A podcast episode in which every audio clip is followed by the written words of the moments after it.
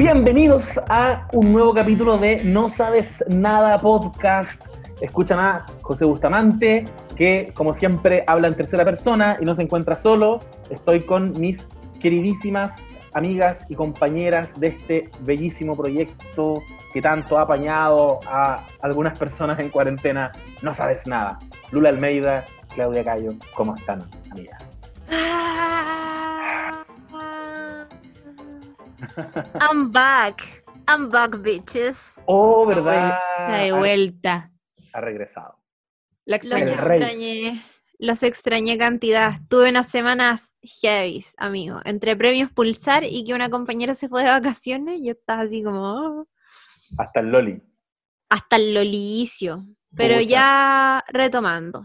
Tenemos de vuelta. Y muy contenta de verlos nuevamente. Te- se, se le extrañó, compañera. La, la audiencia Sí. también. Te extraña. Yo también a ustedes muchísimo.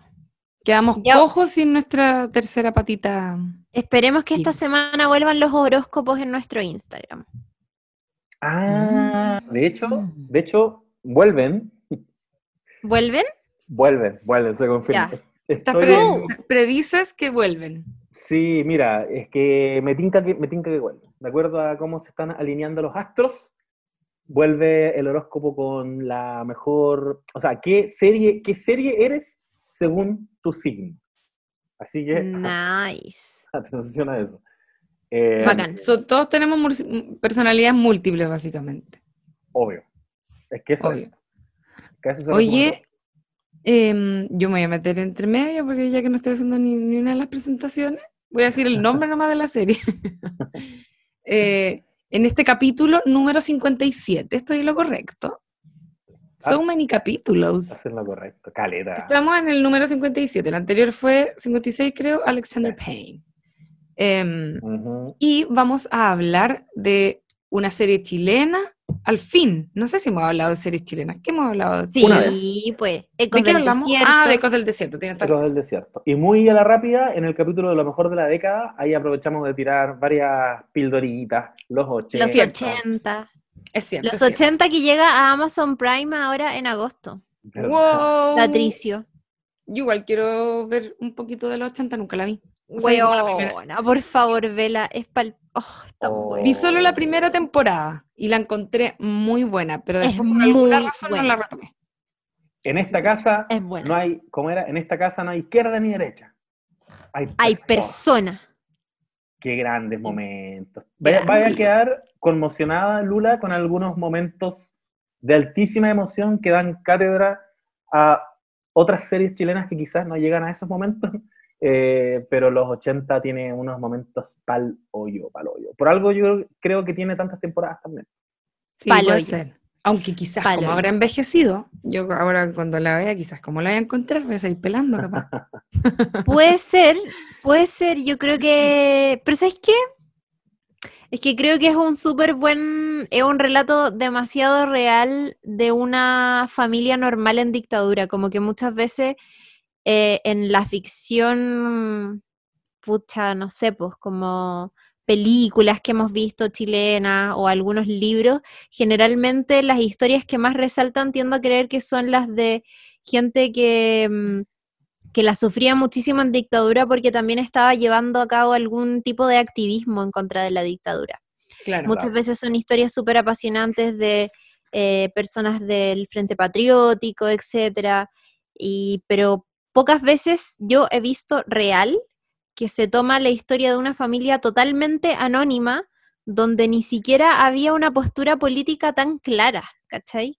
Que Claro, que- efectivamente eran, eran muchas casas de Chile y cómo, pese a eso, la dictadura genera dolores muy profundos y, de, y, y muchas veces de las maneras más insospechadas e indirectas también, como... Y, y ahí, y, y es un súper buen ejemplo para darse cuenta que la dictadura, pese a que muchas personas creen que, que quizás no tocaba nada de sus vidas en ese entonces, en verdad lo estaba tocando absolutamente todo, sin que nos diéramos cuenta.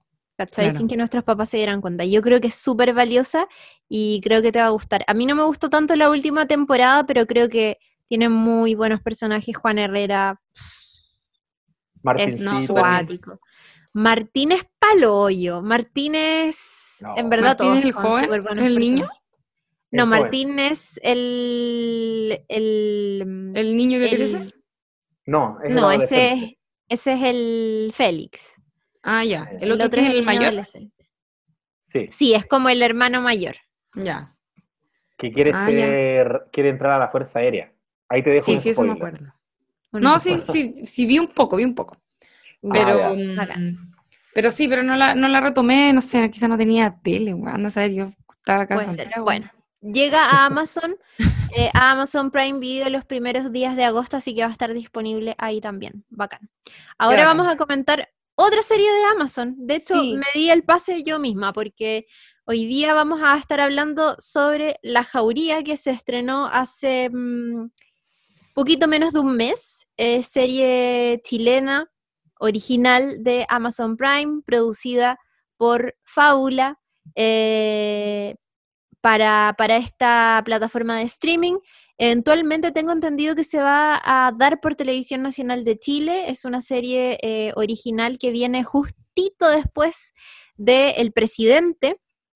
Eh, también serie chilena, también ahí con, con la producción de Fábula entre medio. Eh, y que llega con muy poca distancia después de todo la- lo mediático que tuvo mm, eh, el presidente, que estuvo súper presente en los medios de comunicación, haciendo entrevistas, mucho, mucha promoción, mucho comercial también en los medios de comunicación, en internet, sobre todo en las redes sociales, el presidente, el presidente salía a cada rato, y lo mismo pasó con la jauría. No sé si es que hago al tiro ¿El una sinopsis rápida descripción de esta serie. Sí, Yo podría creo que sí, para que nos lancemos nomás a comentar. Mm, Ya, bacán. Bueno, La Jauría eh, se estrenó hace mm, muy poquito, se, se, eh, estrenó el pasado 10 de julio, hace muy poquitas semanas. Eh, es, es, como les decía yo, una serie original de Amazon Prime Video, que es la plataforma de streaming de Amazon. Eh, ya fue confirmada una segunda temporada de La Jauría, se confirmó de hecho solo hace algunos días.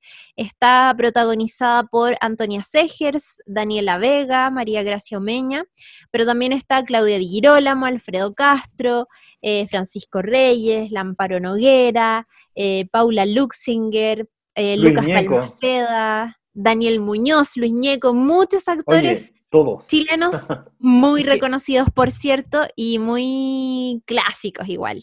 Yo creo que a Luis Históricos, Ñeque, a Luis Ñeque hay que decirle que, que pare, hay que parar. y No. actores eh, clásicos, podríamos decir, de- del cine y de la, de la televisión nacional, del teatro también, y pero se juntan eh, esas generaciones de actores con otras generaciones más jóvenes, como por ejemplo la Mariana Di Girolamo o eh, Paula, Paula Luxinger. Diablos, he votado algo. No sé si eso se escuchó, fue el cable de mi computador. Ah, pero pero no se estoy rompió, bien. No se rompió. Eso es lo ¿Se sintió? ¿Se sintió? pero bajito. Lo importante es cómo estás tú. Todos preguntan Estoy cómo está el bien. cargador, cómo estás. No, no, no, estoy súper bien. Si es que no, no sabía si es que me seguían escuchando o si es que se había desconectado. Ya, pero bacán. Bueno, la jauría cuenta eh, la historia de una desaparición. Hay una estudiante que se llama Blanca Ibarra, que tiene 17 años, y es eh, precisamente el líder de un movimiento feminista que se está dando en su colegio. Eh, que es un colegio del barrio alto de la región metropolitana. La serie ocurre acá en Santiago, eh, donde obviamente van familias eh, muy, muy, muy privilegiadas, va la élite a ese colegio.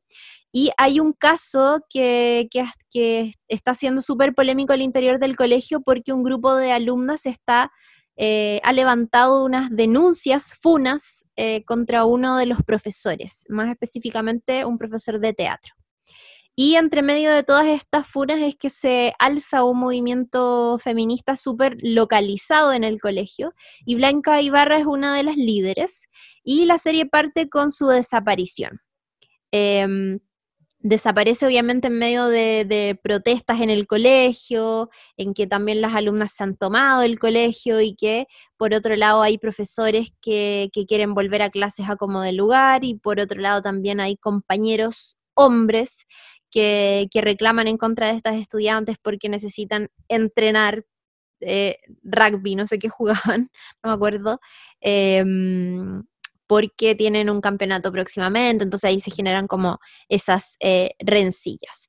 Ahora, eh, lo que mm, se descubre al, inicio de la serie es que esta joven que desapareció, al parecer habría sido abusada sexualmente, violada probablemente, no sé si eso se confirma al inicio de la serie inmediatamente, pero eh, se, descubren en el fondo como un video donde la muestra ella siendo abusada por un grupo de hombres. Inmediatamente el caso lo toma la PDI, la Policía de Investigaciones, y más concretamente eh, tres figuras que son súper importantes. Está la figura de Elisa Murillo, que es una detective que interpreta a Daniela Vega. Y por otro lado está Olivia Fernández, que está interpretado por Antonia Segers, pero también está Carla Farías, que es el personaje que hace María Gracia Omeña. Eh, Olivia Fernández y Carla Farías trabajan juntas, que es el personaje de la Antonia Segers con la María Gracia Omeña. Ellas son como súper juntas y suelen trabajar resolviendo casos en equipo. Pero por otro lado está el personaje de Daniela Vega, que es Elisa Murillo, que ella es como de otro departamento dentro de la policía de investigaciones y parece que no se... Es de homicidios, claro, y no se lleva muy bien con el resto de sus compañeras. Hay ahí como típicas eh, rencillas o típico que algunos departamentos al interior de un organismo no se llevan tan bien, no congenian tan bien. Sin embargo, por este caso les toca mm, tomar diferentes aristas y eventualmente se van a ir eh, cruzando en sus trabajos y a medida que avanza la historia vamos a ir conociendo que la desaparición de Blanca tiene que ver con em, una red de una red que está compuesta por hombres de varias edades eh, y, lugares de Santiago que, eh, movidos, ¿cierto?, por un odio hacia las mujeres, las persiguen eh, y las abusan y hay ahí como unas ideas de posesión que son súper fuertes, que bueno, ahí vamos a ir conociendo como todo el rollo de los tatuajes, de que ellas van, de que ellos van marcando a, las víctimas, eh, cómo las persiguen, cómo las espían, etcétera, etcétera. Y eh, a medida que avanza la historia vamos descubriendo que en el fondo la jauría, que es como se hace llamar esta red de, mm, hombres, eh, está estrictamente relacionada con la desaparición de Blanca y con todo lo que ha pasado con su caso. Perfecto. Muy bien. Excelente resumen. Yo no podría haberlo hecho porque me, perdí en muchos pasajes de, la historia. Eh, como una investigación difícil de seguir. Recién antes de, empezar a grabar, estábamos comentando que, por ejemplo, la Lula mencionaba el arranque de esta serie, de la investigación, que era porque alguien había denunciado que a este galpón habían entrado un grupo de jóvenes con una, una adolescente, pero ella nunca salió, ¿no? Como que eso parecía, te estoy parafraseando, ah, ya, explica tú esa, esa incongruencia. Sí. Eh, sí. es que eh, eh, algo que comentábamos antes de, de, comenzar a comentar la serie, yo creo que igual em, vale la pena decir que la serie tuvo como críticas bien mixtas, como que hubo gente que le gustó, yo creo que la encontró pro, ¿cachai?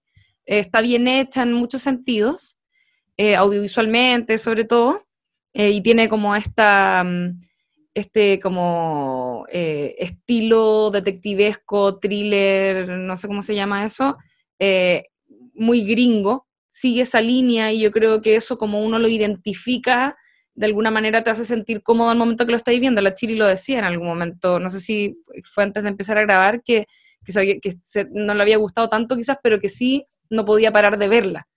Mm. ¿Cachai? Yo creo que, hay algo ahí que efectivamente es agradable de ver, eh, que tiene que ver con, la hechura, por así decirlo. Claro. Eh, pero la historia en sí misma es muy, es muy complicada, como que tiene, es sencilla en, sus componentes, pero mezcla cosas que a veces no se sienten un poco forzadas. Y por otro lado, eh, pareciera que hubiesen saltos en el tiempo o te contaran cosas que pasaron antes o después sin avisarte, como sin especificarte en qué momento ocurren, y por lo tanto uno no tiene claridad de eh, la cronología de los hechos. Y esa Mm. weá es súper complicada porque lo empiezan a hacer desde el comienzo, pero nunca te avisan. Entonces parte, bueno, la, la- la escena inicial, si no me equivoco, es, em, es eh, Mariana Di Girolamo eh, siendo grabada por su profesor, que luego eh, nos enteramos, bueno, nos damos cuenta en el video, por supuesto, pero que él tiene unas denuncias por abuso eh, contra sus alumnas, que sin embargo es algo que después pasa a segundo plano, porque en realidad al final no tenía nada que ver, no es importante.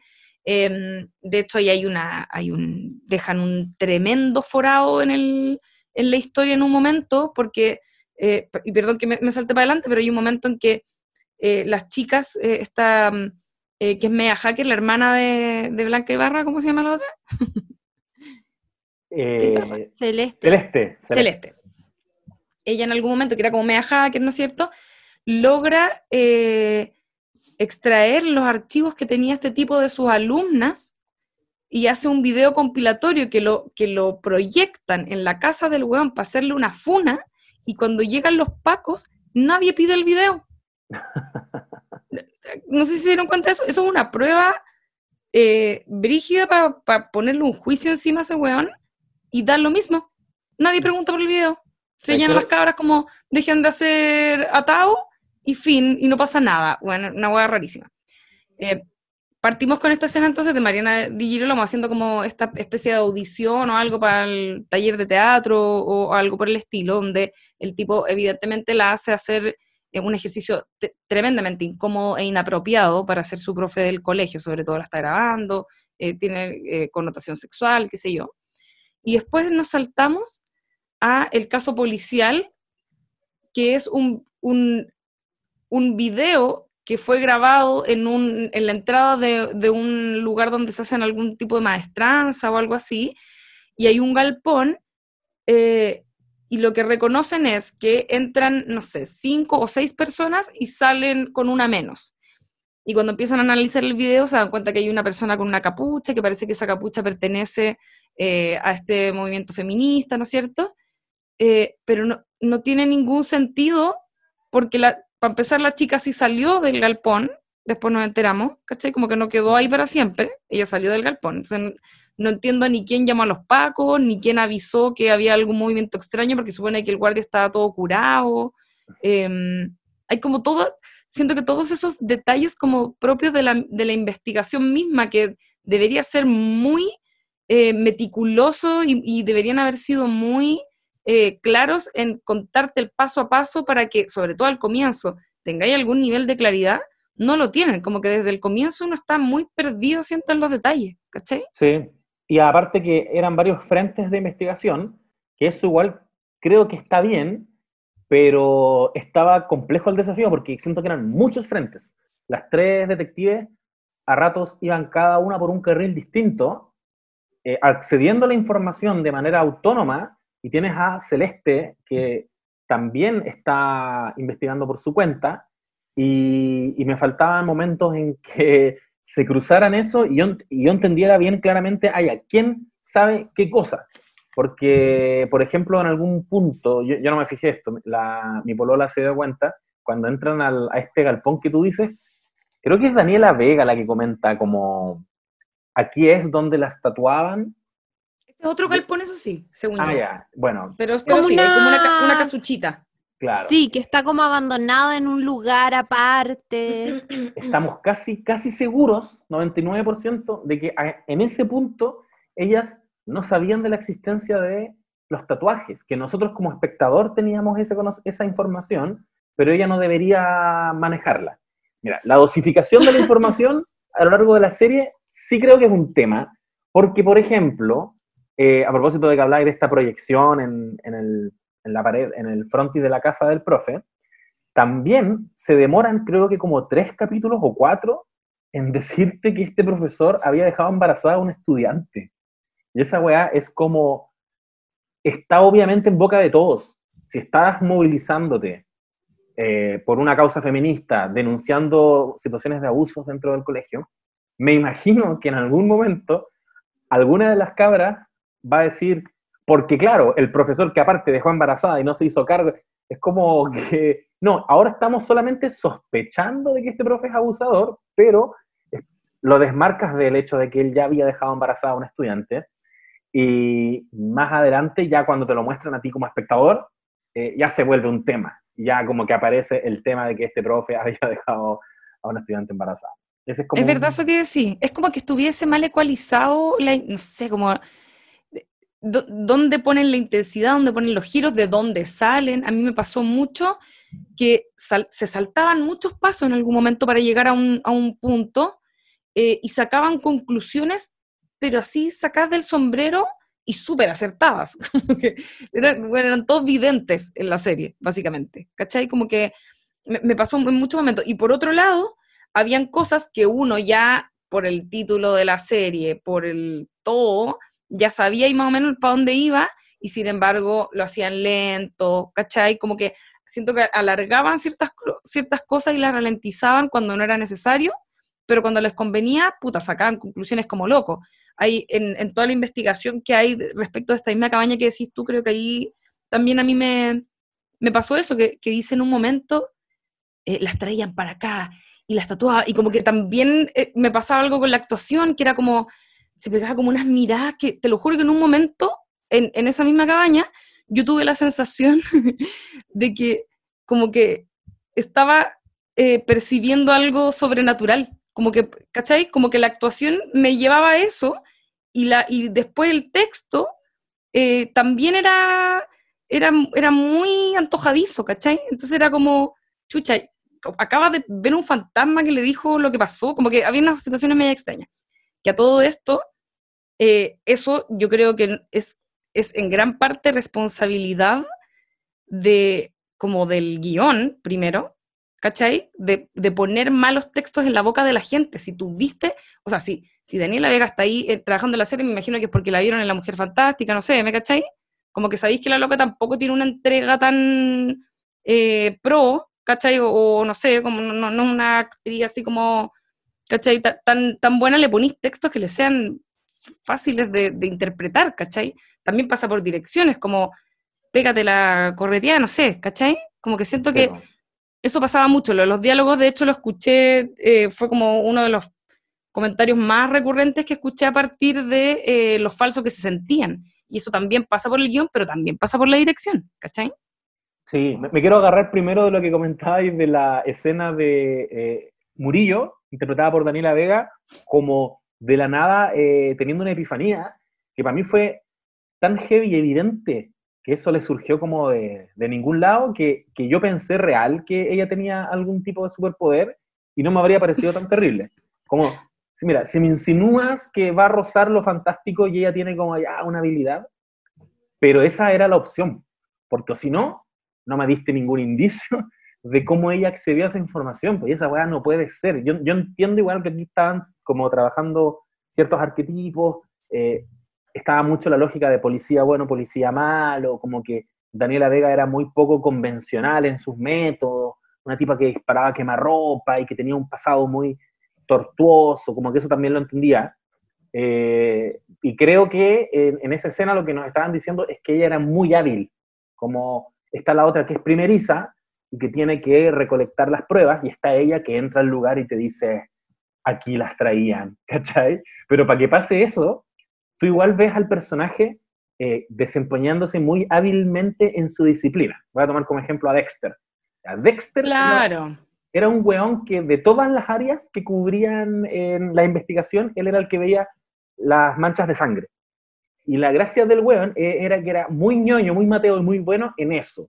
Entonces quizás no tenía otras habilidades, pero él te sacaba todo el rollo de lo que había pasado observando las manchas de sangre y tú decís como, ya, pero por último me está explicando qué vio, ¿cachai? Este, este trazado demuestra que hubo un corte longitudinal en no sé dónde, por lo tanto él tomó el arma de esta manera y luego entró a la habitación y tú decís como, ah, oh, seco. Como que sentí que faltó ese paso adicional. Como, sí. Murillo, dime por qué llegaste a esa conclusión. Y ahí la serie era un poquito como floja en, no contártelo. Yo veía a guionistas diciendo como, ya, ya, ¿para qué? Si ella es seca. Dejemos claro que ella es seca, avancemos. Mm. Eh, ¿Sabéis que a mí me gustó cómo actuó Daniela Vega? Como que no me molestaron esas cosas. No, no pensé que por el gesto que estaba haciendo iba a ser sobrenatural. De hecho, estoy muy sorprendida de lo que están diciendo, pero, o sea, lo entiendo. Entiendo, Caleta, eso de, Igual, de lo, perdón. lo que es. Sí, Yo, lo, yo lo adjudico un poco a que eran las, fue en el primer, creo que eran escenas del primer capítulo, y a veces cuando graban cronológico, eh, se nota caleta que no están como en el training del personaje. ¿Cachai? Claro. Como que después igual encontré que mejoró caleta más, pero en esa primera escena, o, o- o esa como del, de esa casuchita, yo a mí, me, a mí me dio un poco de risa igual. Mm, Ya, no, a mí no me pasó, fíjate. Em, pero sí, sí, sí, sí, entiendo y comparto eso de, de habían cosas en la historia que no, que eran demasiado gratuitas, siento yo, y que están dadas por hechos en concreto, que son como descubrimientos demasiado fáciles. Que, puta, es que a mí me pasó con esta serie que inevitablemente como que la, la comparé en mi mente al toque con guardando proporciones, pero igual todo me recordaba a The Fall, que es otra serie que, que, hemo- que Mm, comentamos acá sí. en el podcast, Totalmente. y que tiene que ver también con, con una detective que es muy, muy seca, que sabe perfectamente con la clase de crimen que está lidiando, que sabe de, de violencia de género, que lo tiene súper metido y que es algo que considera en cada paso de la investigación, algo que también pasa acá. eh, pero sí hay una gran diferencia y creo que el, quizás lo que es raro, porque quizás lo que menos me gustó de la jauría en términos más como objetivos es al mismo tiempo lo que más me hizo querer verla y consumirla hasta el final como rápidamente, ¿cachai? Que es ese tono policial urgente que normalmente tienen series gringas como, eh, que justamente son series policiales, ¿cachai? Y que eh, acá en Chile estuvieron súper de moda con algunas teleseries nocturnas que se salían un poco del canon de la teleserie que era que tenía un presupuesto como bajo y sino que era como un intermedio entre una teleserie y una serie como por ejemplo donde está Elisa em, y ese tipo de nocturnas que también eran sobre cosas policiales. Eh, y me recordó un poco como esa, ese tipo de urgencia que te hace mucho querer ver una serie rápida y como ver todos los capítulos para saber, para satisfacerte luego con la respuesta, pero que entre medio no tiene necesariamente la coherencia que sí debería tener una historia, ¿cachai? Y al final uno termina siendo como esa, como que uno dice, ya, esto no es tan creíble, filo, filo, filo, filo, porque quiero saber qué hueá pasó, filo, filo, y como que lo pasáis por alto. Pero efectivamente cuando haces un análisis, eh, a mí me pasó que, claro, la vi la primera vez y me molestaba un poquitito que eh, Celeste fuera demasiado buena hacker, ¿cachai?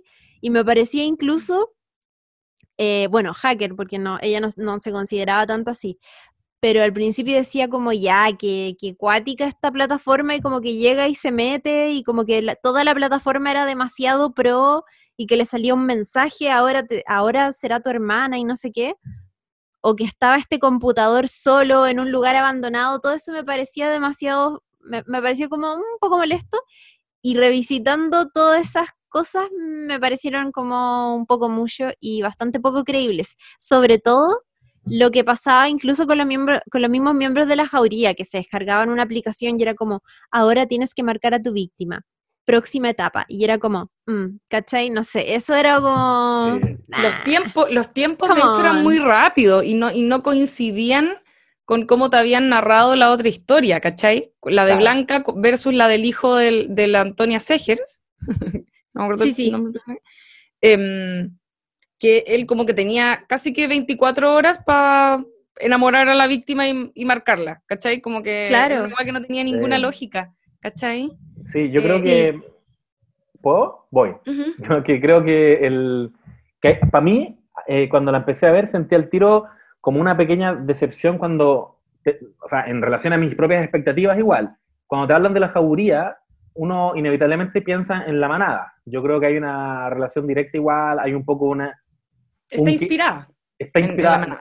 Ya, pero una inspiración que yo creo que llega hasta ahí nomás, porque La Manada, que es un episodio de la vida real, eh, se da al tenor de un comportamiento, eh, más, no sé, podríamos decir, asociado a una situación de violencia machista estructural. O sea, como que cuando a mí me dicen que vaya a hablar de un caso como el de la manada, yo esperaba que no le metieran este dispositivo de el juego, porque lo que me ocurre ahí es que entonces me estás explicando o me estás justificando de alguna manera la, puta, la violencia, los abusos, la violencia de género, como una especie de banda organizada y, cabros que eh, se metieron a jugar nomás, ¿cachai? Cuando en verdad es mucho más común y es una weá. Exacto. Yo, o sea, yo como, como men debería ver estas weá, como me pasó con Fall, como me pasó con Inconcebible. Inconcebible también me recordó Caleta porque también eran dos detectives mujeres, policía bueno, policía malo, eh, muy, eh, con muchas nociones de feminismo, investigando una violación. O también me recordó un poco a Top of the Lake, que son series que tienen este componente como policía mujer investigando eh, eh, crímenes que tienen que ver con violencia de género, yo como hombre igual digo, ah, no sé, somos como el pico, o, bien son hueones que pueden estar al lado mío, puta, es cualquier culeado, ¿cachai? Es cualquier culeado que ve la oportunidad eh, a raíz de que una mujer estaba copeteada y listo, y fue nomás. Sin embargo, cuando me metes este componente, eh, que es como el chiche medio ciencia ficción de la weá, me, mm. me lleváis para otro lado, pues me, me, me, sacáis de la realidad, pues, y es como, ah, ya, pero yo no soy como ellos. Yo jamás me metería a jugar una weá. Ah, ya, pero, pero, existe el lobo. ¿Cachai? Mm. Es que, era, es que era demasiado policial, a eso me refiero, que era como demasiado eh, incluso cuando tú veis como las escenas de acción que tiene, ¿cachai? La persecución, todo ese tipo de cosas, son, eh, o sea, estás hablando de un caso de la vida común, pero que igual tiene como, está, está en un escalón mayor, porque, porque es un caso policial súper grave y súper, no es un simple hecho, como que siento que la historia que cuenta no necesariamente te deja con la sensación de que esas cosas están pasando a diario, justamente porque tiene cosas que son demasiado, em, como, como decía y tú, como de ciencia ficción, como el juego del hacker y todo ese tipo de cosas, ¿cachai? Y creo que esa es la gran diferencia con una serie como The Fall, perdón que las compare, pero es que creo que algo que hace muy bien The Fall es justamente acercar esas historias que si bien mm. era un asesino en serie, que es algo igual espectacular. Con sus métodos y todo. Y todo, sin embargo, lograba acercarte la historia porque te porque incluía algo que acá no se incluyó tanto. No estoy diciendo que hubiese sido mejor si se incluyera, pero eh, algo que a Default le hizo súper bien fue incluir, por ejemplo, la vida familiar de ese asesino en serio. Mostrarlo como un papá, mostrarlo en la vida cotidiana, hacer, hacerte entender que pese a que este weón tenía una mente puta fuertona en el fondo por todas las weas que hacía, era una persona con la que efectivamente tú te puedes encontrar en el día a día y no necesariamente está desarrollando como, oh, una media técnica para cometer estos crímenes, sino que son cosas súper cotidianas, súper normales y que se van dando súper orgánicas. Y eso es lo que lo hace terrible. Eh, pero comparto mucho la, sensación del José. Ahora, sí, me pareció que hubo cosas positivas. Eh, a, mí me, a mí me gustó, por ejemplo, que, mm, eh, que las investigadoras fueran mujeres, eso me, pareció bacán. Em, y algo que encontré bien interesante es cómo trata eh, justamente a, mm, a, estos hombres que yo siento que son justamente como los em, las presas fáciles de, de, grupos de misoginia y de, foros de internet. Bueno, es que acá en Chile tuvimos un caso, si es que nos escuchan desde el extranjero acá en Chile, eh, tuvimos un caso que de hecho yo creo que también tuvo que ver algo con, lo que terminó contando la jauría, que fue el caso de nido.org, que era un portal donde ocurrían muchísimas cosas como ocurren en la jauría, que tenían que ver con eh, fotos de mujeres que se subían sin su permiso, sin sus consentimientos, eran eh, muchas veces fotos de menores de edad, eh, y todo eso, y en paralelo ocurrían amenazas y comentarios súper violentos contra otras mujeres. Em, y algo que me, que, me gustó y que justamente me gustó porque siento que lo acerca mucho a la cotidianeidad y que te da un golpe de, de realidad que es súper fuerte, es como muchas veces es el perfil de estos hombres que terminan siendo parte de grupos como estos y la razón de por qué terminan en grupos como estos. Y está bien, están los que llevan siendo misóginos desde muchos años, pero también están los blancos fáciles, que son justamente niños, adolescentes, onda 15 años, que están recién aprendiendo ciertas cosas de la vida y que logran entrar en estos grupos o que entran fácilmente en estas lógicas movidos por porque les hacen bullying en el colegio por cosas que son súper machistas igual, ¿cachai? Como el caso que es lo que le pasa eh, al hijo de, mm, de Antonia. Segers en la, en la serie. Fernández era el personaje. Sí, a él- razón. Claro, que a él lo, lo molestaban sus compañeros y la típica broma del como, ay, querís poco hombre, querís poco hombre, y toda esa, sensa- eh, toda esa sensación de no pertenecer que le genera a él todo el bullying que le hacen en, en el colegio, eh, lo motiva a meterse en este grupo de hombres y, y- y ser parte de estas acciones súper como masculinas que consisten en poseer a una víctima, una víctima que más encima es mujer, eh, marcarla, ¿cierto? Como símbolo de posesión, etcétera, etcétera, eh, para sentir un poco que es, eh, que pertenece, que pertenece a algo, ¿cachai? Y que pertenece justamente a- al grupo de hombres, que es justamente lo que le, lo que le reclamaban. Eso me parece muy interesante porque siento que no sé, no, sé, no sé si se ha visto tanto esa parte de la historia que encuentro muy fuerte y creo que precisamente hoy día tenemos que tener ojo con eso, con cómo se cría justamente a esos adolescentes que tienen, no sé, ya 13, 14 años, que, que son presas fáciles si es que están viviendo otras cosas en paralelo como esto, ¿cachai? Tenéis mucha razón con eso y porque además es como, al final, eh, es verdad que, o sea, se toca bien el tema ahí, eh, pero es, es como brígido llevar la atención hacia ese lugar porque es donde realmente hay que ponerla, como que ya basta de decirle a las minas que se cuiden, es como, weón, hay que tener ojo con los cabros que están en, en la pubertad, ¿cachai? Como, o, o entrando en ella y como viéndose muy eh, expuesto a, a todo este tipo de situaciones donde se pone efectivamente eh, en duda su masculinidad, entre comillas, o la weá que sea, y que finalmente los termina eh, a veces llevando a hacer weá horribles a- en edades en las que a veces uno no tiene tampoco tanta conciencia, ¿cachai? Yo, a mí me quedó una duda ahí. Ese weón se supone el hijo de Fernández, que busqué el nombre, eh, Antonio Segers, ¿iba en el mismo colegio que los otros chicos? No. No, ¿No? Ah, ya. No. Porque dije, en algún momento fue como, van en el mismo colegio, como no me acordaba de, de que hubiesen hecho mención a eso, ¿cachai? Pero me acordaba de haberlo visto como interactuando con personas que, que según yo eran de su universidad. Sí, yo en algún minuto pensé que iban en el mismo colegio y dije, ya, Poco no, probable. si van en el mismo colegio como, no. No, es como teleserie, como mundo Claro, pero finalmente no. Iba, también, eh, quería hacer mención como a todo, a cómo se trata el, el- tema del feminismo en la serie, que también fue una de las críticas más duras que yo al menos leí por ahí, que tenía que ver con eh, cómo de alguna manera eh, parecía estar mal, mal utilizado, como que muy panfletario, eh, escuchábamos mucho la toma, los gritos y como la funa y como todo eso, pero se sentía muy como un adorno muchas veces, como que no había una, un, un meterse realmente ahí eh, y era como un contexto nada más, que, que estaba como ahí pululando un poco, dando vueltas estas chicas como organizadas, eh, pero, no, pero no se entraba como en serio a ver qué es lo que ocurría ahí.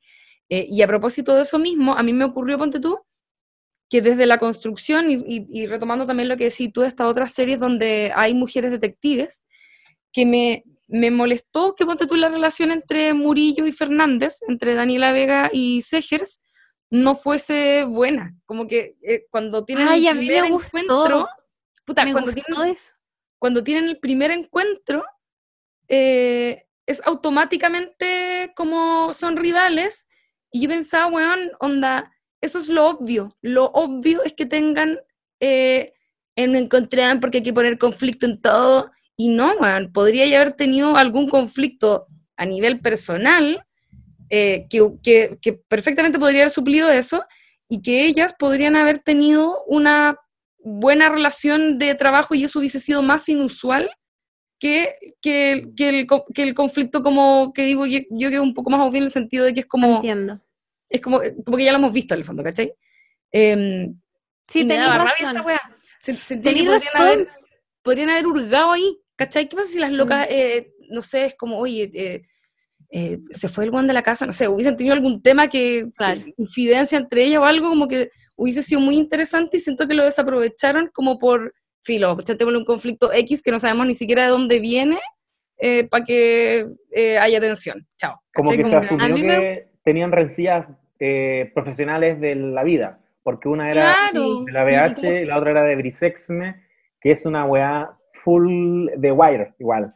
Que era como, nosotros somos de homicidios, ustedes son de narcóticos, ustedes son de no sé qué, y tenemos como nuestras rencillas internas. Pero me imagino Claro. que Eso se da. había mucho más allá que eso. Es que sí, es real que se da, pero yo pensaba, como teniendo en cuenta igual la temática de la serie, eh, a mí me parece más interesante ver una relación no mala entre mujeres, pues, ¿cachai? Como para que no... Es que lo bacán que, y, y, y sabéis que entiendo tu punto, pero a mí igual me parece, me gustó eso, porque al final esa rencilla se ve rápidamente superada cuando cada una de las que está haciendo parte de este caso se dan cuenta como, weón, acá estamos lidiando con un crimen de género y nuestras diferencias personales tienen que irse a la cresta, porque si nosotras no somos capaces de lidiar con estas diferencias, o sea, ¿cómo vamos a resolver un crimen de género, cachai? Como que este no es momento para pelear, ni mucho menos, sino que hay que...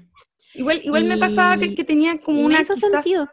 Quizás como una... mm, como energía un poco similar en ese sentido, como que sentí que eran como que eran tres mujeres pacas, como que tenían como una weá muy similar. Y de hecho la que para mí eh, como que se diferencia un poco más es María Gracia Omeña, pero sinceramente creo que es porque encuentro que ella es una muy buena actriz simplemente, ¿cachai? Es muy buena. Como que es tan, bueno, es que esa buena es muy buena actriz. Es tan buena actriz que siento que ella misma quizás como que, no sé, levanta un poco eh, su propio pe- personaje y se diferencia, pero siento que los otros están en una, el, el personaje de, Daniela B y de, y de Antonia Segers están en una energía muy similar, ¿cachai? Con pasados distintos y con contextos distintos y todo, pero como que no sé, como que eh, en, en esa conjugación me hubiese hecho más feliz, no más sentido, más feliz ver que hubiesen tenido algún nivel de complicidad, que no tienen por qué ser amiguis, ¿cachai? Pero como, no sé, pensaba como desaprovecharon algo ahí que podría haber sido más interesante y más novedoso. Y por otro lado, para terminar lo que decía del feminismo mal utilizado, eh, hay un montón de elementos que se pasan por alto, pero así brígido. Onda, el video de la loca, que lo, es al final del primer capítulo, si no me equivoco, el video donde muestran a esta chica eh, Blanca Ibarra siendo abusada por cinco hombres o cuatro, no me acuerdo cuántos eran. Em, bueno, es como que siento que da un poco lo mismo. Como que al momento en que ese video se hace público, debería quedar la zorra, como todos los buenos buscando a la cabra chica por todas partes, onda, tratando de identificar, aparte en un video, ojo, que igual eh, sí se puede identificar un poco a, la- las personas que están participando, sobre todo que eran de su, círculo, ¿cachai? Como que eh, siento que eso queda muy como, siento que se lo pasa muy por, muy por, por encima, y por otro lado, eh, es como que no se... En general siento que a ese abuso no se le toma tanto el peso dentro de la misma historia porque después la empiezan a mezclar con una hueá de guaguas perdidas que a nadie le importa. Y es como, ¿por qué mezclaron todos esos temas? Yo todavía no lo entiendo. No entiendo yo para qué tampoco. agregaron eso. Es muy extraño. es palpico lo que No sé. comentáis, no solo porque por el impacto que podría tener en la misma historia un video como ese, sino porque yo creo que cuando tú te metes en, es- en un tema como este, estáis pisando huevos y tenéis que ser muy cuidadoso, muy sutil, porque es un tema súper sensible.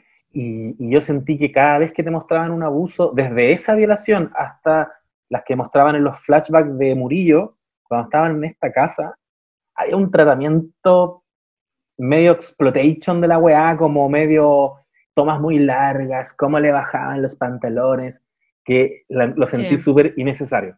Como Sí. Como que, eh, no sé, casi como sensualizar la weá, el- la escena del abuso y meterla a cada rato. A cada rato. Hay una escena en que el, el Lucas Balmaceda, que no recuerdo el nombre del, del personaje, está contando cómo fue su participación cuando le ponen la cámara al frente Ay, es terrible eso. y él comenta, y comenta, no sé, que bueno, yo la tenía que enamorar y, y- y después yo cuando, cuando abusaron de ella eh, me tuve que devolver a buscarla porque no la podía dejar tirada. Pasa muy por encima en su narración sobre el abuso mismo, sin embargo, mientras él está hablando, lo único que te muestran es el abuso en una toma muy larga, ¿cachai? La escena de la violación. Ahí sentí que hubo una, como que yo, yo habría tenido más cuidado, me acordé, lo, lo quiero comentar también de Alan Kubik, que es el creador de The Fall, un weón que también fue un poco, o sea, The Fall es una serie que también te habla de violencia de género, y él tenía un rollo que lo encontraba súper interesante, dijo, no voy a mostrarte eh, 20 eh, asesinatos, porque cuando tú haces eso, por mucho que sea un asesino en serie, conviertes a la mujer en un pedazo de carne. En cambio, vamos a hablar de, no sé, dos víctimas a lo largo de la serie, tres a lo más, y, las Mm. vaya, y las vaya a conocer bien. Y vaya a estar con ella, es una mujer profesional, que era abogada, que tenía hijos, ¿cachai? Y la escena Mm. del- de la violación es súper superficial. Es como, ocurrió y ya la loca está muerta. Pero aquí no sé, me, me- me generó igual un, po- un poquito de problema ese tratamiento de esas escenas. Puta que es buena de Fall. De Es- es hecho, tan buena.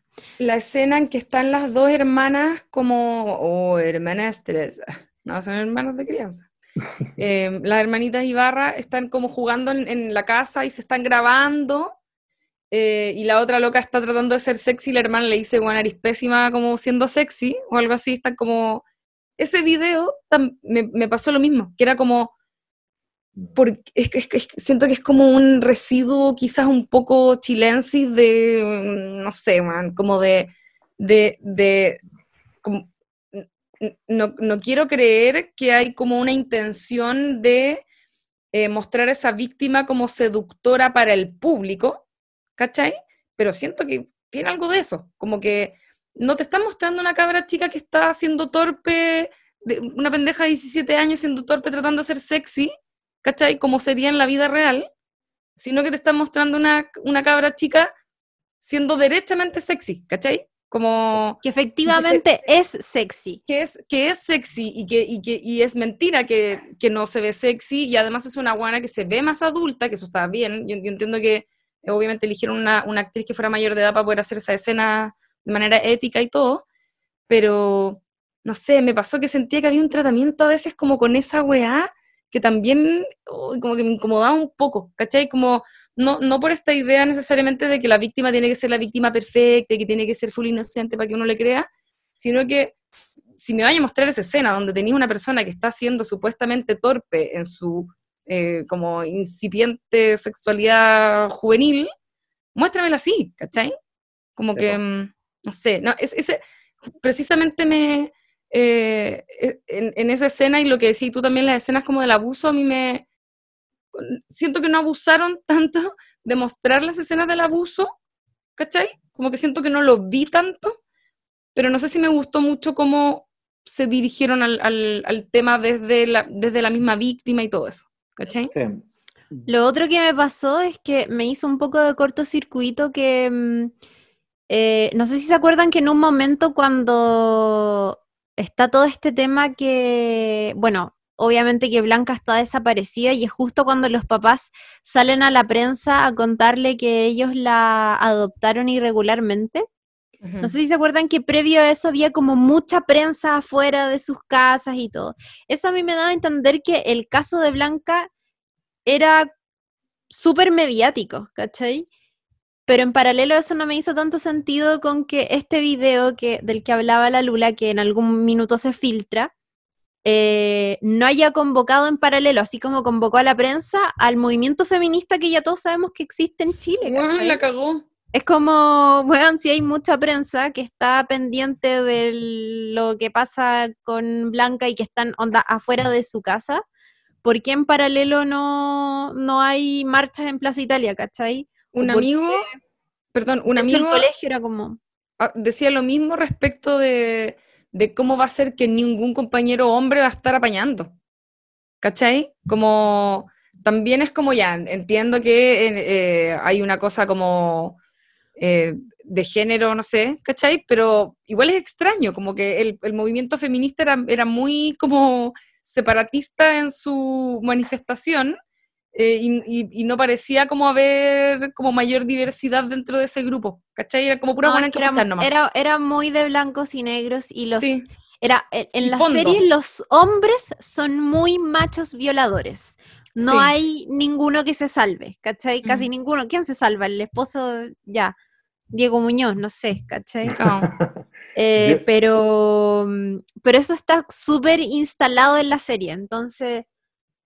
Sí, eh, sí, sí es verdad. A mí, me hace sentido. o sea, me, te encontré razón. Mm, lo que me gustó igual y que parece que lo leí como un poquito de... Lo, leí a modo de crítica que eh, estoy chato de ver historias de cuico y bla, bla, bla, bla. Y yo encuentro que es muy acertado situarlo en un contexto cuico si tú le sacabas ya a esta historia el rollo de, del lobo y todo el juego, el juego de mierda, que no tenía ningún sentido, podríamos hacer un podcast paralelo para hablar del juego. Es que, es que esa wea, ¿cuál era el incentivo para participar de él? ¿Qué, ¿Qué les ofrecía el lobo a cambio? Era nada, era como hacer más difícil. O sea, si un weón quiere abusar de una mujer, probablemente va a encontrar la circunstancia, lo va a hacer, pero no, participa de este juego. Ya. Si tú le sacas todo el componente del juego, me parecía atractivo ver a un grupo de zorrones envalentonándose entre sí, cuicos, eh, machistas, todo lo que queráis, pero viviendo dinámicas que las encuentro muy cuicas. Yo estoy seguro de que hay lógicas que se dan, el, e, efectivamente eh, las lógicas machistas las van a encontrar en cualquier colegio, pero de diferente forma. Y yo creo que esa weá del bullying de acorralar a un cabro, de decirle, ah, eh, te fuiste cortado, o sacarle la toalla y tirarlo afuera del camarín, son weas que ocurren en colegios cuicos y ese rollo lo encontraba súper interesante. Pero me cagaba, me cagaba cuando aparecía este ente superior que los mandaba y los dominaba y los enviaba a hacer estas cosas porque yo creo que no, no lo necesitas. No era necesario, hay algo mucho más espontáneo en todos esos actos aberrantes ¿cachai? que tiene que ver precisamente con lo que estáis diciendo tú, envalentonarse, pero en el momento, ¿cachai? Como estáis con unos copetes de más, mira, esta buena está curada, no sé qué, como eh, todo cómo se empieza a generar ese ambiente eh, de mierda que, lleva a estos hueones a, cometer este tipo de, delitos, ¿cachai? Eh, tiene, tiene, algo mucho más de espontáneo y que quizá hubiese sido más interesante conocer a los cabros, saber que pasa en sus casas, en sus vidas, en su entorno, cómo llevan su masculinidad entre ellos realmente, no a través de, un, de este dispositivo tan artificial que es un videojuego, como si los guanes hicieran las guas por videojuegos, como que, es que sinceramente no, no, no, Como que no tiene tanto sentido. Yo, yo creo que eso lo sacaron un poco, em, no sé si será así, pero eh, estuve viendo The Away el fitness y en la segunda temporada aparece algo muy similar con respecto a un juego, fíjate. Mm. Me, me, llamó un poco eso la atención, como que vi la jauría y después vi Divo y fue como, ah", como esta cosa como de gente que se mete a juegos y tiene que ir pasando etapas y todo es misterioso y como, oh, ¿quién hizo el juego? A mí me recordó el capítulo Charap and Dance de Black Mirror. Ah, también, tenés la razón. Que ahí tenías al cabro agarrado de los cocos, literal, Ahí tú tenías a un guan, por, ¿por qué se moviliza? Te queda clarísimo porque lo hace. Claro, y, es algo que ya venía de él. Iba a decir que además también el final, el, que termina siendo el malo, es como... Ah. También es falsivo. Es como... Puta. No, te dieron ninguna pista, ninguna forma. Ninguna, es todo lo contrario, como que cuando están así como, oh, el que menos pensaste, porque literalmente te contamos otra historia todo el rato, es como, ah, ya. Ya, pero era muy obvio que era él. ¿Y qué gana, además? sí, era, como, era como, contemos quién no puede ser para que sea, en el fondo, ¿cachai? Claro, claro. Y aparte, ¿por qué tiene que ser el mexicano y no podía ser un chileno? ¿Por qué el inmigrante? ¿Y qué ganaba? Además, no sé, no tiene sentido. No, pues no ganaba ni una weá. Ya, pero, pero hablemos, hablemos de cosas positivas. Yo, Hablemos de cosas yo hice positivas. una Yo quiero decir, infoda. Yo estoy muy feliz Quiero de que toda la gente tuvo pega. Eso me pone muy feliz. Todos Quiero decir que me gustó mucho, pero mucho, mucho, mucho la, actua- la actuación, la actuación de eh, Paula Luxinger, que Sí. es la hermana de mm, la hermana de Blanca. Ah, de. Blanca, Celeste. Celeste. Celeste actúa muy muy bien, me gustó mucho su actuación, incluso me gustó me gustó tanto su actuación, o sea, que me picó que eh, Mariana Di Girolamo estuviera tanto en la promoción de la serie, porque mm, ella que de hecho es un famosa. personaje que es incluso mucho más mucho más eh, secundario que, que el personaje de Celeste. eh, y no hay duda de eso, pero sin embargo en la promo estaba ella todo el rato. Eh, Sí. Supongo que también porque es más conocida, es excelente actriz igualmente, eh, y Sí. porque es más conocida, pero sabes que me gustó tanto lo que hizo Paula Luxinger que se lo merecía, ¿sabía? Estar más en la promoción y todo eso. Estoy súper de acuerdo. Y Obvio que es porque. Mariana de Girolamo es demasiado famosa en este momento y la está llevando. Eh, y además es demasiado buena actriz, igual. Como que me Sí. llama la atención. Yo soy como, me fijo como en los mini detalles para hacer mis No, evaluaciones de performance. buena, como es buena, son buenas. cuando hacen como el mínimo gesto o un comentario que es muy casual, como que es como, oh, eso es muy real, como que estoy muy atenta a ese tipo de weá y siento que Mariana Girolamo es palpico. Pero es cierto, la, la otra chica también anda muy bien y fue un agrado verla, de hecho, en pantalla, siento como el personaje bien ejecutado, súper bien. Es que yo siento que todas las cabras jóvenes están terrible bien. Y me Mm. pasaba un poco eso, que también le ponía un poco atención a, a cómo a veces incluso salvaban las escenas. Hay actores y actrices acá que, que se percibía el diálogo culeado Kuma, pero en la forma en que lo decían estaban dejándolo todo como para que la weá se viera verosímil. Y me pasó con casi todas ellas, me pasó con, con Luis Ñeco, que, que lo quiero bastante porque encuentro que es un gran actor. Era como, yo, caché que esta weá la comenté cuando hicimos el podcast de, de los Oscar, el 2018, que, ¿Ya? que a Daniela Vega más se nota cuando le pones alrededor a weones tan bacanes y tan secos, ¿cachai? Porque se nota que, que ella quizás estaba en un nivel un poquito más bajo. Eh, y hay conversaciones que tenía con, el, con Luis Ñeco que era como, lo enfocaban a él loco, pura verdad y pura realidad en lo que está diciendo, gestos culiados que te hacen sentir como, weón, quédate en pantalla. Y después te la muestran a ella y es muy fácil hacer la comparación. Bueno, es que te digo algo, a mí me pasó, me pasó todo lo contrario. O sea, no, no, no, no sé si en otra, en, en esta, digo, en la jauría, me pasó que sentí que todos los actores que yo encont- los a- actores hombres típicos que salen en todas las guas que se supone que son secos, que son Luis Ñeco eh, y, Alfredo Castro. y Alfredo Castro principalmente, terriblemente sobreactuados. Me pasó todo el rato esa weá, era como, Al- ¿por qué Alfredo Castro, actúan yo- mal?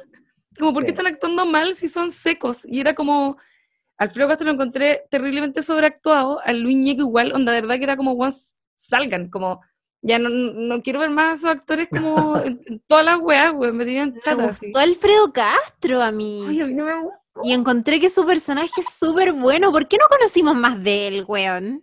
Es que Es esa que, otra era, serie. muy- es que era porque era el, no, La era cagó. porque era el engaño, era el engaño. Yo- era para que creyeran me lo- que era él el malo y al final era el otro weón, ¿cachai? Yo me imaginaba un spin-off de Petersen.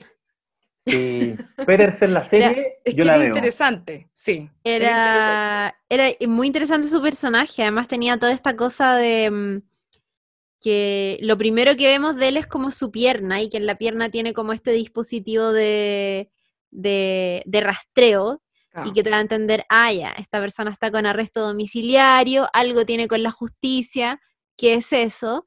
Después sabemos que le hizo clases a, a Murillo cuando era joven, Y alguna pero que al mismo tiempo, claro, ellos tuvieron una relación, se llevaban bien, ¿qué pasaba ahí? Y finalmente, claro, descubrimos que, que él usaba todo lo que sabía sobre crímenes y sobre cosas eh, en general como de asesin de, mm, de Psicología de los por- asesinos. claro, y cosas por el estilo, y usaba eso mismo para hacer justicia eh, a través de, de crímenes. Y era, y era como era como justicia encapuchada, como... Como, Dexter igual. Claro, matando a los malos en el fondo. la relación, la A los relación de ellos, abusadores, a los empresarios pedófilos, etcétera, etcétera. La, la relación entre ellos, y y iba a decir eso, parece José, era como Clarice eh, Sterling con Hannibal Lecter. Sí, eso iba a decir. Que Me gusta igual esto- esa referencia, Sí, está pero porque también era como sutil, no era tampoco así como, hello Clarice, no era como así, Sí. pero, Ahora, pero como que, yo, yo- perdón, es que me pasaba que eh, sentía que la, la tendencia de la serie era hacia una actuación un poco más realista, independiente de que, no sé, a lo mejor eh, Daniela Vega no, no, no actúe tan bien o, o lo que sea, que yo insisto que es algo que empieza a mejorar en algún momento en la serie. A mí me impactó al principio nomás. Y me pasó lo mismo en La Mujer Fantástica. Eh, pero claro, cuando, la, cuando ponía a, esta, a- ella, que estaba también en, un, en una tecla un poco más realista, al igual que el resto de los personajes, y traía a este weón como que está más cuático en su energía, no sé, a mí como que to- todas las apariciones de Alfredo Castro y de Luis Ñeco me hicieron ruido. no, a Luis Ñeco no me lo toca, te voy a pedir. No, que, que yo siento que me pasó con Alfredo Castro, pero, pero es que yo creo que con Luis Ñeco para mí hay un problema que viene del diálogo. Aquí hay, hay diálogos muy malos, por varias, por varias cosas. Por ejemplo, Luis Ñeco en una escena de interrogatorio con eh, Antonia, no, con, con Murillo, le tira esta frase, que es como, las metáforas están bien, de hecho lo comentamos con la Lula en el capítulo pasado, aguanten los subtextos, qué rico que un diálogo te diga varias cosas al mismo tiempo. Y acá trataban de meter metáforas, pero forzosamente a cada rato. Uno no habla con metáforas por la vida, uno no lo, no lo hace, ¿cachai? Y si lo haces, la otra persona, el interlocutor, no te tiene por qué seguir la corriente con tu metáfora culiada, ¿cachai? Tú, por, ejemplo, Luis Ñeco le dice, puta, parece que lo había notado, pero lo, lo había borrado. Era como, tú sabes por qué, tú sabes cuál es el rasgo más importante de un militar. Y en la vida real, en un interrogatorio, la detective le dice, no estoy ni ahí con esa weá, respóndeme tu pregunta. Sin embargo, Murillo le dice, ¿la disciplina? Es ¿por qué? ¿Por qué le respondió, cachai? Como, ¿por qué pincó con esa weá? Y viene Luis Ñeco y le dice, no, nosotros somos, y ahí tira su rollo, que es hacia dónde iba avanzando ese diálogo, a que el weón tirara su Claro. rollo. ¿cachai? Ya, es- esas weas las encontré muy comas. El, el uso excesivo de el, el sujeto explícito. Varias veces decía, yo amo a mis hijos, yo quiero ir para allá, ¿cachai? Como uno no anda hablando así por la vida tampoco, uno no, no, no dice Mm. yo, ella lo ama a él, es como, ella lo ama nomás, ¿cachai? Eh, Claro. quiero ir para allá. Sí, pero era, era un poco su personaje medio excéntrico. Yo me lo tomé así al menos. No, no me lo tomé como, ay, que le escribieron mal esta weá. Porque, porque eso no, como que a otros personajes no le pasaba, pero él tenía esta cosa de hablar así y todo eso, como que... Yo, yo algo que escuché mucho, la, la crítica, eh, además de la del feminismo mal utilizado, la que más escuché era que los diálogos a muchas personas le habían molestado porque los encontraban demasiado artificiales, Mm. sobre todo hacia el final. Y yo debo reconocer que a mí no me pasó eso. No, Mm. no me pareció en ningún momento que hablaban raro. Lo que sí me pareció era que los diálogos estaban como faltos de profundidad. Como que el diálogo cuando se construye tiene un sentido rítmico, por supuesto, y como de redondear algo, como que en el fondo, obviamente eh, en las ficciones no se habla como se habla en la vida real, pues es como, como a uno le gustaría hablar en el fondo, ¿cachai? Como, sí, porque tú no sé qué, y como que uno hace una respuesta súper como taquilla y te va, y, ¿cachai? Como que la gente, no sé, como que el diálogo eh, ficcionado tiene eso en el fondo, que tiene como una onda, ¿cachai? Y sentí que trataban de ponerle onda, pero, pero no había como un, como que la onda también tiene que ir en el sentido de lo que estáis diciendo, po. ¿Cachai? Como que si te vaya a cagar a alguien con algo que le estáis diciendo, es porque en lo profundo, en el significado de lo que tú estáis diciendo, hay una, hay un, hay un remate, ¿cachai? O hay una, un, como un golpe fuerte, ¿cachai? Sí, Sentí que la serie tenía todo el rato como que, como que trataba de hacer eso con los diálogos, pero redu- terminaban redundando en algo medio vacío, porque en el fondo, en el contenido mismo del diálogo, no había como ese giro en el significado, ¿cachai? Los, los Eso me diálogos, pasó caleta. Eso me pasó caleta, caleta, caleta, caleta. la- los diálogos deberían avanzar de A a B. El Claro. gran, gran ejemplo es Game of Thrones, que, que es una agua que viene de los libros, que el libro, no, como no te muestra batallas, no te muestra guerras, a veces toda la acción, todas las weas más bacanas cuando tú estás leyendo, ocurre cuando Tyrion entraba a la habitación de Cersei y le decía, yo quiero A, y Cersei le decía, no, vamos a hacer B. Y empezaba un tira y afloja, y esa wea era acción, pues, ¿cachai? Y obviamente Tyrion culeado hablaba maravilloso, pero no te parecía poco orgánico. Weón, todo lo que decía tenía mucho sentido y siempre terminaba como con un drop de mic y conche tu madre, se cagó a Cersei y la zorra. Me acordé de, del- de una película que recomiendo mucho que vean de Alejandro eh, Almendras. ¿Es González Almendras? Eh, Alejandro Fernández Almendra. Fernández Almendras, ya. AFA, AFA le dicen. AFA, ah, perfecto. Eh, que es Aquí no ha pasado nada, que igual siento que dialoga caleta con esto, que te habla de las lógicas del poder, que protegen a sus hijos, inspirado en el caso del hijo de, Carlos Larraín, Martín Larraín. La película está La Zorra y hay un momento en que eh, Luis Ñeco conversa con al- el, cabro, el zorrón al que están culpando de esta weá y, y- y la escena es, es genial. Véanla porque está en Netflix. El loco parte haciéndole un comentario al comienzo que es como, oye, y aquí se vienen a vivir los cuicos, no le veo ni una gracia a esta playa, y empieza así. Y empieza la, empieza la conversación muy sutilmente a convencerlo de que no haga la demanda contra Luna Raín porque no va a sacar nada en limpio. Entre medio le habla de, le cuenta muy naturalmente eh, una metáfora sobre el piano. ¿Tú cachai que el piano tiene una pedalera también? Ya, pues porque muchas veces todo está pasando por debajo, por lo que tú haces, lo que no se ve. Lo que no se ve a veces es, como, oh, el weón le está diciendo todo con esa metáfora, y termina la escena diciéndole de nuevo, me voy de acá, weón, porque esta playa culiada, weón, no me... Y es como, perfecto.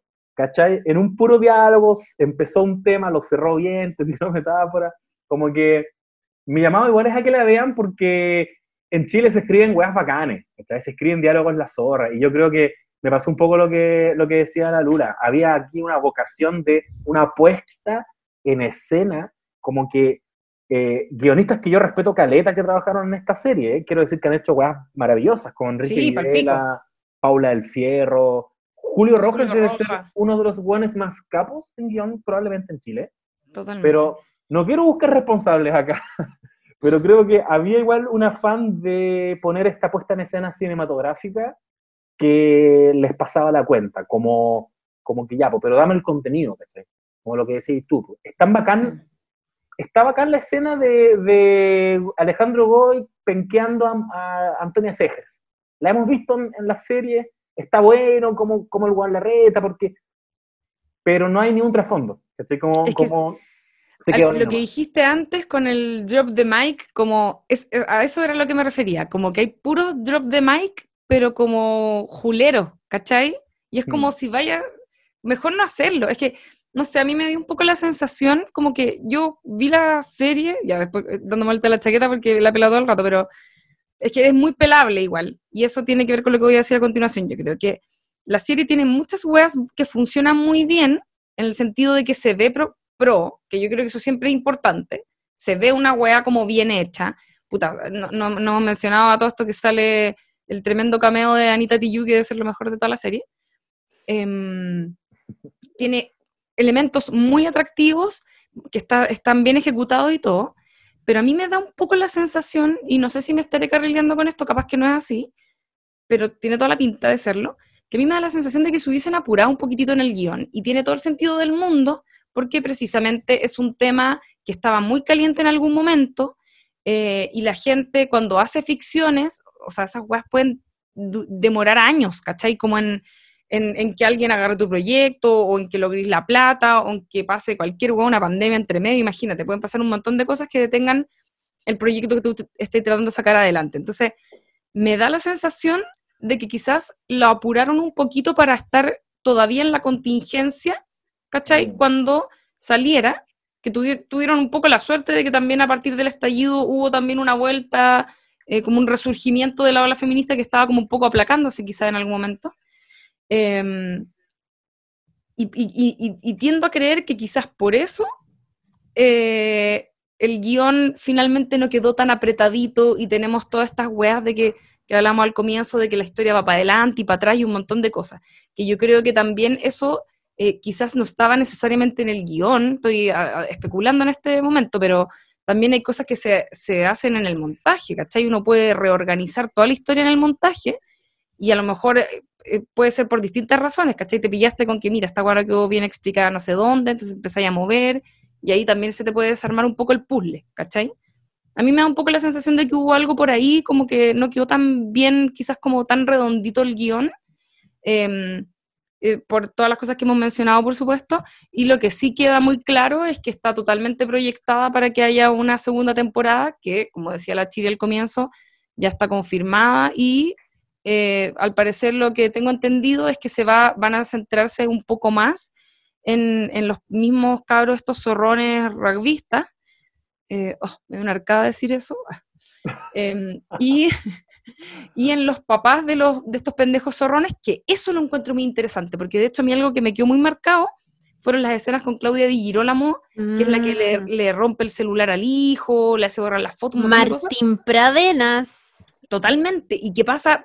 Es como piola la participación de ella en ese sentido, pero ella como personaje, como en la vida de un weón que termina haciendo este tipo de cosas, eh, y, y toda esa configuración familiar y todo este, lo que decís tú, personas que, que se mueven dentro de, un- de unos círculos de poder que un- para uno son ima- inimaginables, eh, weón, deben ser realmente tóxicos y que entraran a hurgar ahí, uh, se me hace Totalmente. agua la... Se supone que algo que va a, a explorar esta segunda temporada son los procesos y la justicia, que, que siempre en casos como este de violencia de género son muy interesantes porque eh, vuelven a demostrar que a través de todo el proceso y a partir de las cosas más mínimas y todo lo que eso implica, la comunicación con la prensa, las mismas cosas que se veían en Fall, en, en- la serie Fall todo el rato, eh, en cómo se contaba esta historia en los medios de comunicación, cómo las detectives tenían que responder preguntas de la prensa, cómo eh, muchas veces los compañeros hombres deciden priorizar algunas aristas de investigación que no necesariamente son las más importantes para develar un crimen eh, de violencia de género. Todas esas cosas eh, y así como también todas la- las injusticias que se viven muchas veces en los mismos procesos judiciales donde hay una revictimización em, eh, de las mujeres, donde se, se apela a su vida sexual previa para desacreditar justamente su relato, todas esas cosas que hemos visto en el caso de Antonia, en el caso de Návila, eh, todas esas cosas probablemente van a, van a ser utilizadas para esta segunda temporada. Y si es así, estaría muy interesante porque eh, eso quizás nos dé la posibilidad de acercar un poco más el relato a algo más concreto y cotidiano. Sí. Y aprovechando todo el, el caso de, de Antonia Barre, quizá, quizás no, sea como un golpe aún más eh, duro. Y quizás más satisfactorio también de ver, ver a weones que los meten en cana, no sé, como que también para no, para que no pase esta sensación que teníamos, que decíamos como de que algunos de los elementos más, más chocantes de, de la historia como que se pasaban un poco por alto. Eh, Mm. Quiero terminar mi intervención diciendo que no puedo creer que hayan puesto a Elisa Zulueta como la mamá de uno de los adolescentes. Creo que una falta de respeto tremenda. o por último, especificar que fue madre de adolescente o algo, porque, bueno, es como, ¿en qué momento pasaste de ser así como jovencita en las teleseries a que te pongan de mamá al toque? Son mala onda, la. Es que esa wea también me llamó la atención. Ya fue mamá en todo caso en Juana Brava. Sí, no, sí, sí, de más. En todo pero- caso, igual le quedaba súper bien, como que la personificaron. Siento que la la avejentaron igual, ¿cachai? No Sí, es como sí. que usaron a Elisa Zuleta en la actualidad para convertirla en mamá, Ella, la- es, es amiga de la, la vieja cuica, de la Francisca Foyer, Foyeraque. Tien- tiendo a pensar que igual Elisa Zulueta puede ser Happy cuica. O sea, el apellido yo creo que es medio cuico igual. Sí. Iba a decir yo eso, que igual la... Eso sí, que la, que la gente cuica es... eh, se casa más joven y tienen hijos jóvenes. como que son más tradicionales en- a veces en, en sus formas de hacer la vida, entonces, de más que, que también está bien que como que lo- los papás de esos zorrones sean gente que se vea joven, ¿cachai? Aparte Claro. que probablemente poco trabajo, no sé. no sé. Claro, también. Oye, esa lista que mencionaba Lula, también la quiero rescatar, la, el rollo de la Claudia Di Girolamo y en general el rol de los padres. Eso está súper bueno, me recordó un poquito, como siempre te voy sacando referencias de otras series, me recordó un poquito a Big Little Lies, que, que estos cabros no surgen por espontáneamente, ¿cachai? En, en el universo. Hay una crianza, hay una forma de reaccionar y hay una intención en la serie de mostrártelo y de hacer un paralelo en dos mamás que le pegan una cachetada a su hijo. Tenías a Claudia Di Girolamo que le pega una cachetada a su hijo ya recién cuando el loco llegó con las manos con sangre porque se habían piteado al hermano chico de Pedro Pascal. Esa weá no la podía hacer. Y tenéis también a una mamá que, que le pegó una cachetada a Antonia Segers a, a su hijo cuando recién sospechó que el weón podía estar participando en algo, porque encontró el dibujo en la libreta, eh, encontró el celular y lo despertó, le sacó la chucha y de ahí le preguntó como loco, ¿qué te pasa? Y no, Vamos a ir a pedir disculpas. vamos a ir a pedir disculpas, lo agarró, fue con el cabro chico, como que tenéis que mostrar esas dos realidades, es, me parece Mm. muy interesante, hubo debates aquí en, este, en esta casa sobre cómo reaccionan las mamás ante este tipo de situaciones, que, que es, que es una naturaleza que tú quizás no conoces porque eventualmente no eres, no tienes hijos, pero es un universo igual muy, muy bacán para explorar. Y, Sí, es verdad. y también me gustó el- que lo hayan ascendido ahora ya a un rollo de mega conspiración de los verdaderos poderosos que están detrás de esto y que querían formar como querían formar a esta jauría, como que lo que me pasó con eso es que si bien no es una línea que me gustaría seguir viendo, es que ya al menos me explicaste por qué existe esta wea, ¿cachai? Aún no me explicas por qué un joven va a participar del juego del lobo, pero, pero ya entiendo por qué existe el juego. Ya son, son hashtag los poderosos que están detrás de todo esto. ¿cachai? Hay No, una operación como a escala mayor que no conocemos, donde seguramente hay mucha suciedad. Ya. sí, Basura de la alta sociedad. Pero eso con las mamis y los papis de esta historia. Encontré buen rollo ahí.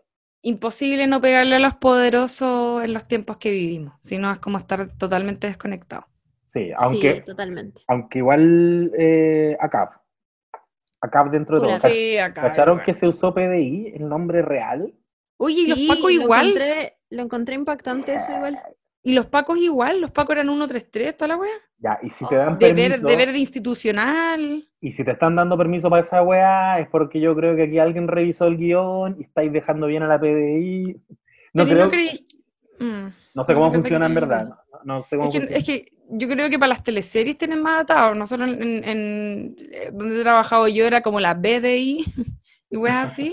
B- BPI, como por un nombre así. BPI, la BPI. Pero, pero quizás para las series funciona más como el cine, a lo mejor que quizás cagaste, ¿no? No sé, Ah, ya. Bien igual. no sé, en realidad estoy inventando. Igual a los, los pacos que eran como Perkines. Para el Es- pico, po. Eso igual me es que gustó. son Perkins también. po. Oye, es real esa rivalidad. Yo trabajé un tiempo en mi pasado oscuro en el área policial de Emol. Y, y uff, día a día ahí codo a codo con el teniente Yantén, el, el cabo no sé cuánto, para arriba y para abajo, y, se pelan así descarnadamente. Eh, onda, un Paco me mostró alguna vez un recorte del diario y me mostró como mira la tercera y mira el Mercurio, y me decía, como, como pidiéndome cuentas de la weá, como eh, la tercera, gran operativo de carabineros, eh, no sé, allanamiento en no sé dónde, el Mercurio, que no, no era el Mercurio en verdad, era de MOL, era como la página de MOL.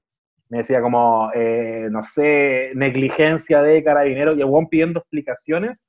Oh, porque Y- uno dejaba bien a la PDI, el otro dejaba Claro. como los Y, el- y, Cuático. y esta weá de retener, ponte tú, si, si el Paco agarra a un detenido, lo retienen más del tiempo esperando que llegue la prensa para que continúe el procedimiento. Los weones necesitan el mono. A veces la PDI necesita que les pasen al loco Pero, pero estos locos no lo entregan porque necesitan que lleguen las cámaras y, y una hueá muy kuma, y con esto cierro, es que todas esas imágenes que tú veis en la, en la tele, en los noticieros de cuando sacan al detenido del, de la comisaría, esto opera para, para la PDI y para los pacos, esa weá es 100% para la tele, porque esperan que lleguen los medios, cuando ya están todas las, cuando que llegue la tele, obviamente, no les importan mucho los demás, cuando están todas las cámaras, agarran al detenido, hacen toda la parafernalia, lo llevan esposado, lo meten al carro, el carro sale, llega a la esquina y ahí para. Y después se devuelve y lo meten de nuevo al calabozo porque la, la no es tan simple, porque hay falta todavía para que se lo lleven a, no sé dónde. Qué cuático. Al menos ya te sacamos el insert. Claro. Repítelo, por favor, que salí con papá. Bueno, los gringos son más cuáticos todavía. Si se fijan, eh, en el caso de los gringos, esperan a que terminen de dar la cuña los, los hueones que están ahí em, como siendo detenidos o los pacos, lo que sea. Y, eh, o sea, no aquel, al detenido, esperan que dé la cuña para llevárselo. Como que es, más ah. televisado aún, ¿cachai? Cuático, weón. Cuático. Ya. Cuaticaine. Ya sí. Oigan, tenemos em, ya muchos seguidores en nuestra cuenta oficial de Instagram, que sabrán ustedes es No Sabes Nada Podcast. Tenemos 20.800 personas que nos siguen. Estamos subiendo mucho contenido. No sé por qué lo muestro a la cámara, si no, esto no es una transmisión en video, pero estoy acostumbrada.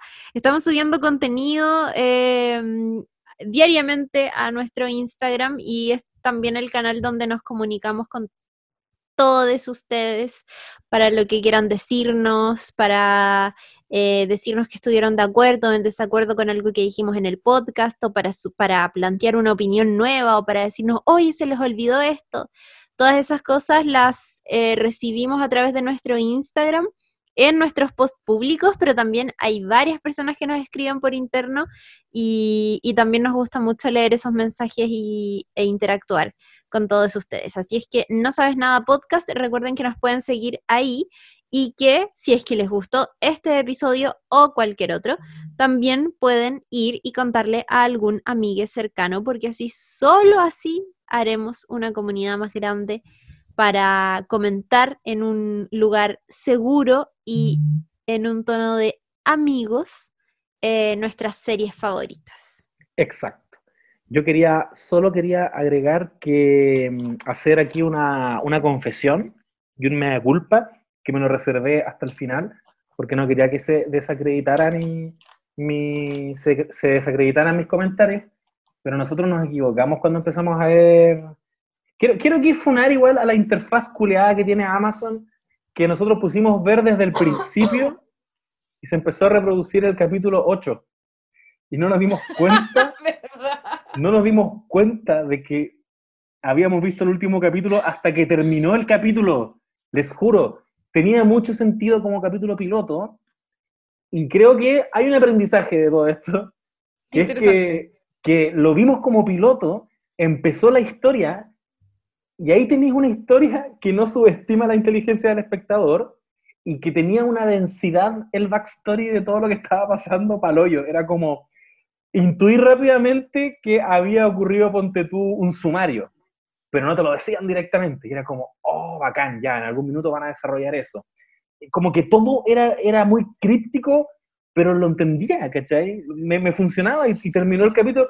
Como que nos fuimos a la mierda cuando al final le disparan al, al lobo, al, al, psicólogo, y era como, oh, aquí va a empezar todo recién. y yo me pasé un rollo como que iban a ver un corte y esto no había terminado, pese a que habían matado al lobo, no había terminado. Y capítulo 2 empiezan a ver nuevamente una joven eh, muerta o, lo que sea. Partía con la muerte de alguien, que era del cabro que apareció abajo del puente, en el acantilado yo pensé que ese va a ser como el rollo de la investigación. Mira, el tema aquí, y a lo que voy, es que me llamó mucho la atención que funciona y tú puedes ver el capítulo 8 y eso te demuestra que eh, no tienes para qué subestimar la inteligencia del espectador, hay cosas que no tenés que hacerlas tan explícitas. Que bacán cuando tú tenés que intuir, y sacar tus conclusiones por ti solo. Sí, está bien. Es, ver- es verdad lo que dices. Quizás con eso se hizo más interesante además el personaje del psicólogo. Lo dije. Comparto, comparto. Sí, me Ya. la mierda. Vamos cerrando porque es muy tarde, estamos aquí todos con el Alzheimer a punto de que nos pegue fuerte. Vamos Em, cerrando. Un, un agrado, por supuesto, siempre eh, volver a reencontrarnos para grabar todos juntos. Ay, sí. Sí, ¿Cuál va a ser Eh, nuestro próximo capítulo? yo creo que eh, Se viene no- No sabes nada retro y luego. Tenemos No Sabes Nada Retro y tenemos The Office eh, eh, para Así ah, que vamos verdad, pensando en eso. se viene de Office. Yo Así creo que pónganse al día con The Office, amigues, porque se viene capítulo dedicado a. Sí, Yo me vi, e incluso, y se los sugiero por si les interesa, algunos capítulos de La Office, eh, de The Office UK, como para tener un universo The Office. Sí, de hecho la Office, oh, qué weá más buena.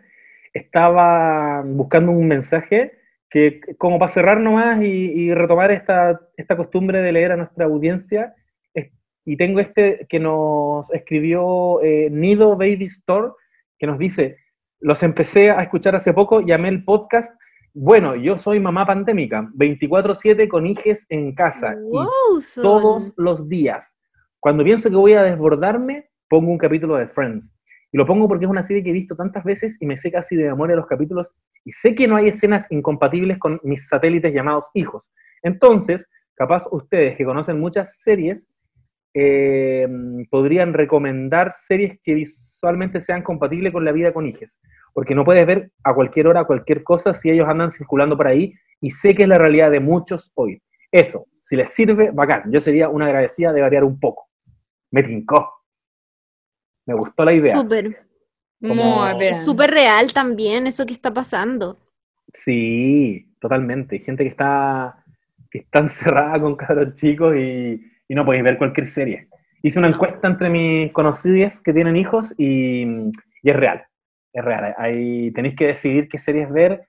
Y bueno, ahí Friends es una buena opción. Podríamos hacer después un par de recomendaciones. Modern Family también la recomiendo.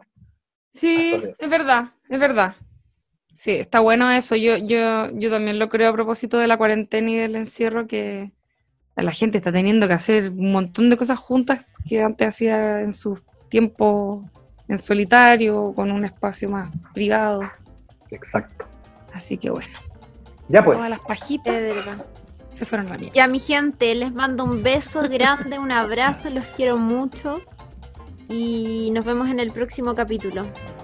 Adiós. Igualmente. Adiós. Adiós. Besos a todos. Que les vaya muy bien. Ya, no quiero arruinarlo acá. Pongo parar video, ¿no? Sí, video. Parar video. detener grabación. Puta, pero para el video, ¿cachai? Que para el video no me salen, no me salen más mensajes. ¿Está bien? No, no, no, porque después cuando tú sí, pero dice grabando todavía. Ah, qué tonto, ¿no? Es que cuando pongo parar video me sale. Se corta mi imagen. No, parece. Ah, tienes que poner